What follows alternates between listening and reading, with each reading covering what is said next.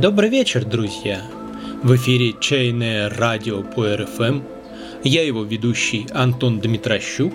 И сегодня нас ждет много мистики, тайн и вопросов, не находящих ответа, потому что в сегодняшней передаче мы прикоснемся к такой неоднозначной и спорной теме, как чайное пространство.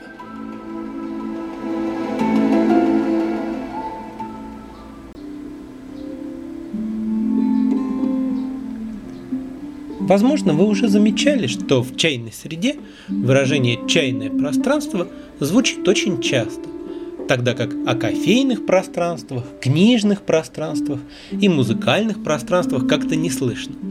Кофейными бывают заведения, книжными – клубы, музыкальными – магазины. И чайные заведения, клубы и магазины тоже есть, а вот пространства бывают только чайными. Это красивое слово, во-первых, создает впечатление открытости, бесконечной протяженности, а во-вторых, намекает на то, что для чайного места, помимо географического положения, помещения, интерьера, порядка работы и так далее, важно качество того, чем оно наполнено. Того, что находится между стенами, вещами, людьми, чаем. То есть пространство. С одной стороны, самое важное в чае, по крайней мере для меня – очень просто и тонко, почти нематериально и совершенно не зависит от чего-то внешнего. То, что лежит на полке магазина, и то, что льется из чайника в чашку, только оболочка, только видимость. Чай – это то, что происходит в бесконечности, распахивающейся внутри вас. И что ни скажи, что ни подумай о чае, это будет всего лишь часть, всего лишь одна сторона или грань того, чем он является. Но с другой стороны, содержанию нужна форма.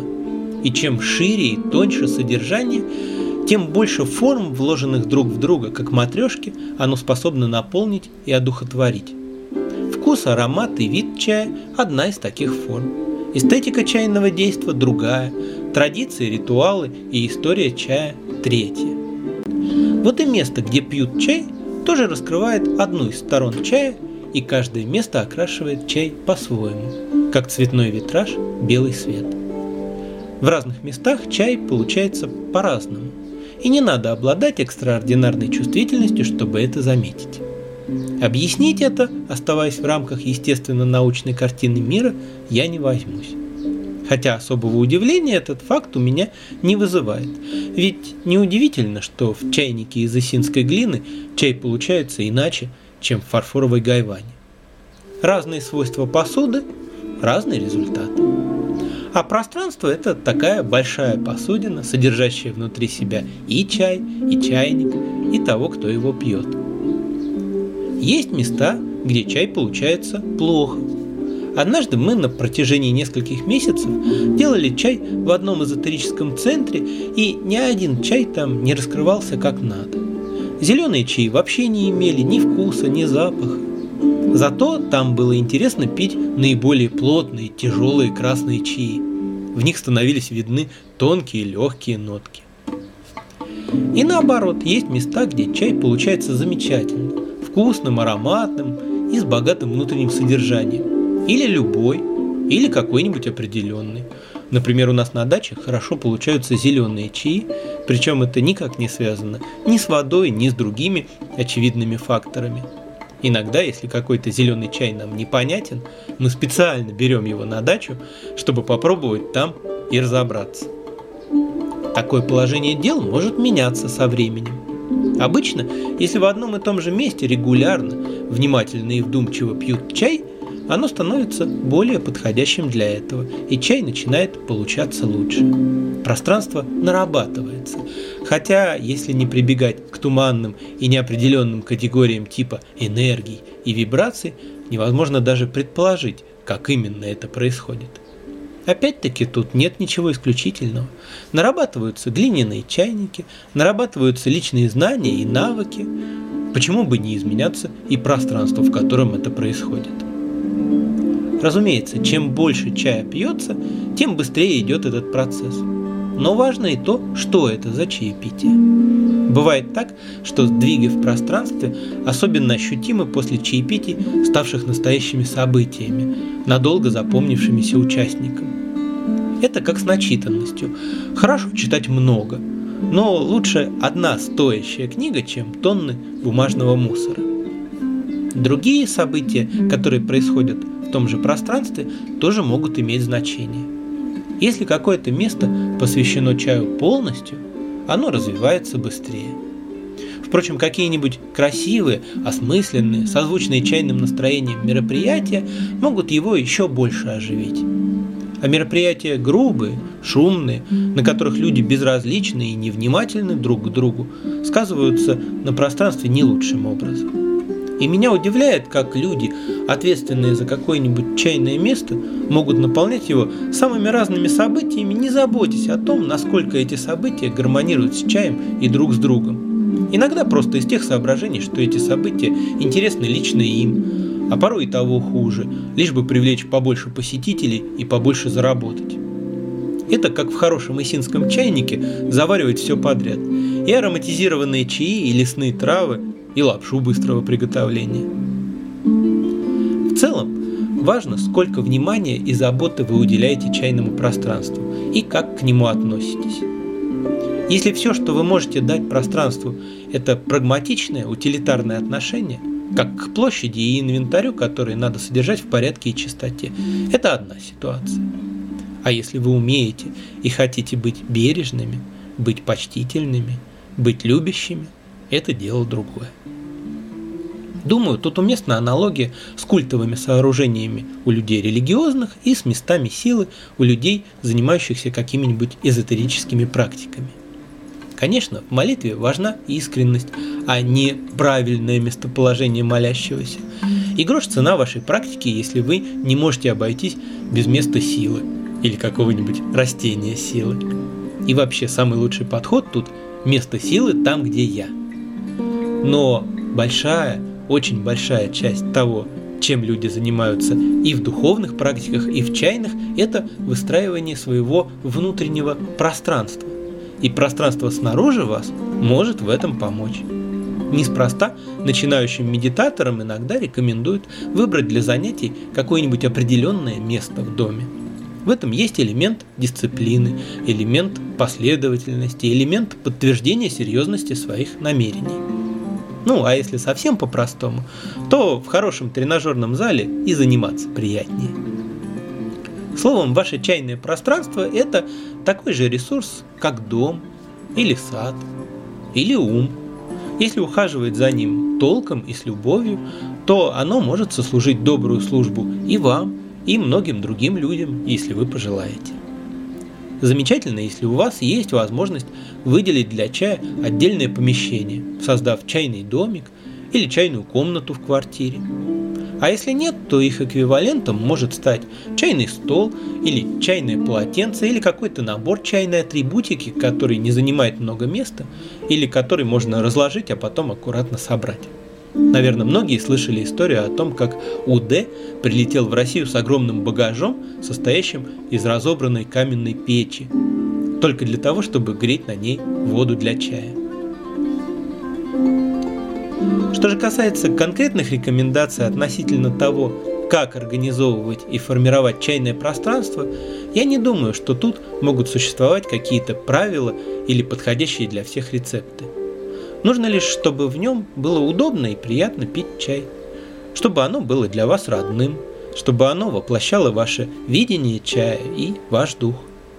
Мне встречались богато украшенные чайные места с дорогой мебелью и безупречным интерьером, но совершенно пустые, бездушные и не вызывающие никакого желания быть их гостем. И наоборот, странные, чудные, не вписывающиеся ни в какие рамки, но при этом вызывающие уважение – очаровательные и незабываемые чайные. Я прекрасно помню, например, ныне несуществующий чайный этаж 108 Виктора Енина, в центре которого с маленьким восточным оазисом и прудиком с живыми золотыми рыбками соседствовал видавшие виды то ли диджейский, то ли звукорежиссерский пульт, заваленный кучей старых кассет. И никакого диссонанса тут не было, потому что было совершенно ясно, что эти вещи что-то значат для хозяина – и появились тут не случайно. Вот это, я думаю, важно. Если нет ни небрежности и безразличия, когда все равно, какие столы, ковры, обои, есть на чем и зачем сидеть, и так сойдет. Ни излишней педантичности и зацикливания на мелочах, ни напряженного угрюмого следования каким-то придуманным стандартам. Если все делается вдохновенно и чутко, прислушиваясь и к себе, и к пространству, и к вещам. Потому что стандартов и правил-то на самом деле нет. Взять хотя бы такую вещь, как обычай сидеть на полу. Ну, разумеется, на подушках или коврах, но на уровне пола, а не на стульях или диванах. Долгие годы в российских чайных клубах это было чем-то само собой разумеющимся и копировалось из клуба в клуб зачастую бездумно. Возникло даже нечто вроде стереотипа, что китайская чайная церемония – это когда сидят на полу за низеньким столиком. Тогда как в Китае найти чайную с такими порядками не так-то легко. В основном посетители сидят на стульях за столами обычной высоты. А российская традиция задумалась Брониславом Брониславовичем как раз с целью стереотипы слегка поколебать. Для большинства россиян сидеть в общественном месте на полу – дело странное, не совсем удобное и даже не совсем приличное. Вот и хорошо.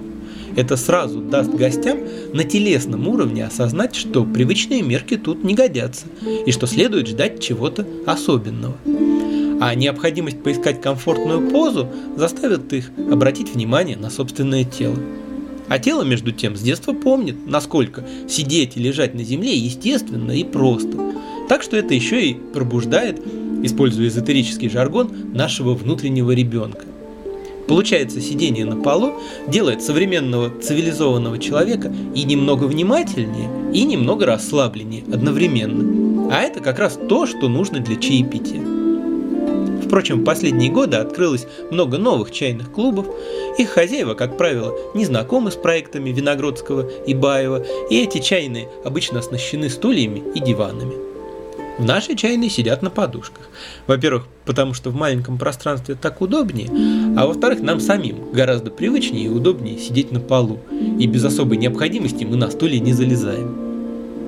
А самый продуманный и остроумный подход я встретил опять-таки в чайном этаже 108 и в его последующей инкарнации – чайной высоте. Там пол приподнят более чем на полметра и покрыт мягким покрытием. И можно сидеть на нем по-турецки или как заблагорассудится. Но в центре полянок, под столиками, этой надстройки нет, и можно свесить ноги в образующуюся ямку и сидеть как на стуле. Или другой момент. Лично для меня чайный клуб всегда был местом, предназначенным для восполнения дефицита тишины, покоя и плавности, которых в современной жизни часто не хватает. А значит, в нем должны преобладать иньские качества. Тихая, медленная музыка, приглушенные цвета и полумрак. И в этом я не оригинален. Многие мыслят сходным образом. Меня расстраивает лишь, что часто хозяева чайных выбирают для интерьера очень тусклые, бледные и неразборчивые цвета. Мне приятнее видеть чайные с насыщенными, вкусными, но не кричащие яркими, а глубокими темными тонами, шоколадными, багровыми, изумрудными. Но есть и противоположный подход. Хризалит считает, что хороший баланс достигается, когда в том месте, где пьют чай, много янского, например, яркий свет. Вы, конечно, знаете, что гармоничной организации жизненного пространства в Китае посвящена целая наука, которая называется фэн-шуй, то есть ветры и воды. Форма и взаимное расположение предметов, наполняющих пространство, рассматривается этим учением с точки зрения влияния на течение благоприятных и неблагоприятных энергий. И это очень увлекательная концепция, изучать нюансы которой можно бесконечно. Но пытаться формально следовать рекомендациям фэн-шуй, не чувствуя их сути непосредственно, мне кажется не очень хорошей идеей. Гораздо интереснее прислушиваться, присматриваться и самому определять, как происходящее в чайном пространстве зависит от расположения предметов в нем. Некоторые события заставляют думать, что все это не занимательные фантазии, а нечто, имеющее какую-то объективную подоплеку. Например, у меня есть впечатление, что в каждом помещении можно найти нечто вроде центра управления. Такую точку или область, которую невольно хочется занять, если надо контролировать то, что в этом пространстве происходит. Когда я ходил на занятия по цигун, наш учитель всегда садился на одно и то же место в зале, внешне ничем не отличавшееся от всех остальных. Однажды на занятие пришел известный в эзотерических кругах человек, автор оригинальной методики медитации. Он явился первым, и когда в зал вошел учитель, он обнаружил, что его привычное место занято. Так вот, я думаю, будет хорошо, если место ведущего чайного действия будет располагаться в таком центре управления. Возможно, вы слышали, что если гостей немного, то им не рекомендуется садиться прямо напротив чайного мастера, а лучше занять место сбоку или чуть наискосок. Отчасти это позволяет подчеркнуть личные границы участников чаепития. Так им одинаково легко смотреть и друг на друга, и в сторону. Сидя же лицом к лицу, приходится специально отворачиваться, если хочется побыть немного наедине со своими ощущениями. Впрочем, как мне кажется, для русских сидеть вдвоем друг напротив друга вполне естественно, и такое положение не воспринимается как содержащее в себе напряжение. Возможно, отчасти эта рекомендация связана и с тем, что, согласно фэншуй, прямых линий и путей вообще желательно избегать. По ним легко распространяется неблагоприятная энергия – шацы. А изогнутые пути более проходимы для благоприятной энергии – шенцы. Поэтому, например, садовые дорожки рекомендуется делать кривыми или извилистыми. Что-то в этом есть. Уверен, если вы понаблюдаете за собой, то заметите, что подавать чашку гостю не хочется абсолютно прямым жестом. Хочется сделать движение слегка дугообразным хотя бы в одной из плоскостей. Помню, в свое время меня восхитил в ростовской чайной лодке коридор, ведущий к главному залу. Длинный и много раз поворачивающий, но не под прямыми, а под какими-то неопределенными углами. По-моему, для чайной это просто идеально.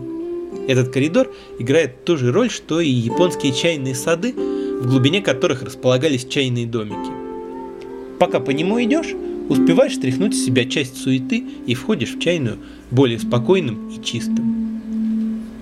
А еще у меня есть впечатление, что чайные подозрительно часто располагаются в подвалах или полуподвалах ниже уровня земли, или наоборот под самой крышей. И мне кажется, что это тоже немного помогает создавать атмосферу обособленности от обыденного мира и привычных рутинных состояний. Чайное пространство совершенно не обязательно должно быть единым или однородным. Многие любимые мной чайные места организованы по лоскутному принципу и представляют собой коллекции небольших пространств, с разными свойствами и разным настроением, и в них всегда можно выбрать уголок по душе. Сегодня один, завтра другой. Например, старый клуб «Ист» состоял из множества отдельных, не похожих друг на друга комнат. А в чайной ресторана «Шелк» на Белорусской рядом друг с другом уживались и небольшие столы со стульями, и просторные диваны, и две большие мягкие полянки с подушками в восточном стиле. Еще одна вещь, которая еще недавно обязательно была в каждой уважающей себя российской чайной, это алтарь. Место для ежедневных подношений. Обычно на алтарь ставят первую чашку первого приготовленного в этот день чая. Алтарные чашки особые, из них не принято пить. На алтарь также можно возлагать живые цветы или жечь на нем благовония. Сомневаюсь, что есть какие-то строгие правила по поводу того, что за божества или духи должны стоять на алтаре. Мне на чайных алтарях встречались и Будды, и Гуанинь, и три звездных старца, и Луюй. Нашей чайной на алтаре живут духи-покровители, сова и панда в образе мягких игрушек. Располагают алтари, как я понимаю, тоже по собственному разумению. Место должно быть хорошее, почетное, но когда алтарь выставляют на показ, мне это не очень по душе. Также мне кажется неуместным, если алтарь занимает место, рядом с которым постоянно много движений и суеты. Или место, где решаются сугубо деловые вопросы, например, на прилавке, рядом с кассой. Но, думаю, важнее, чтобы уход за алтарем не превращался в формальность, во что-то машинальное, чтобы эта ежедневная чашка чая становилась мгновением торжественности, смирения и почтительности. На этом все на сегодня о чае. Записывать этот выпуск мне помогали старый Шена Чентая и музыка Стива Тиббетса. В конце эфира вас еще ждет грустная сказка на ночь и очень красивый гуцинь Ченгунляна. До новых встреч, друзья, и всего вам чайного.